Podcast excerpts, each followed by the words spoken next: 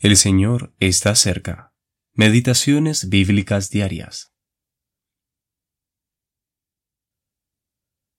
¿Y quién de vosotros podrá con afanarse añadir a su estatura un codo? Pues si no podéis ni aun lo que es menos, ¿por qué os afanáis por lo demás? Lucas capítulo 12, versículos 25 y 26 el poder ilimitado de Dios. Nuestro nacimiento físico es un proceso natural que progresa según el ritmo que Dios ha diseñado para nosotros. En este aspecto, se trata de la parte más simple de nuestras vidas, pues progresa completamente aparte de nuestros esfuerzos.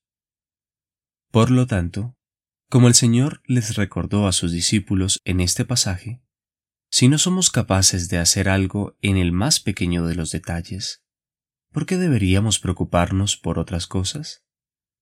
Después de todo, tenemos un Padre Celestial que conoce nuestras necesidades. Ese recordatorio es lo suficientemente importante en sí mismo, pero se magnifica mucho cuando contrastamos nuestra debilidad e incapacidad con el poder ilimitado de Dios.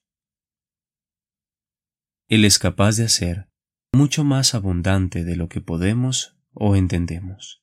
Efesios capítulo 3, versículo 20. Él es capaz de salvarnos perpetuamente y es capaz de guardarnos sin caída. Hebreos capítulo 7, versículo 25. Judas, versículo 24. En nuestro servicio a Él es poderoso para hacer que abunde toda la gracia. Segunda de Corintios capítulo 9 versículo 8. Cuando sufrimos por Él, Él es poderoso para guardar lo que le hemos confiado hasta el día de las recompensas. Segunda de Timoteo capítulo 1 versículo 12. Si las tentaciones nos perturban, Él es poderoso para socorrernos.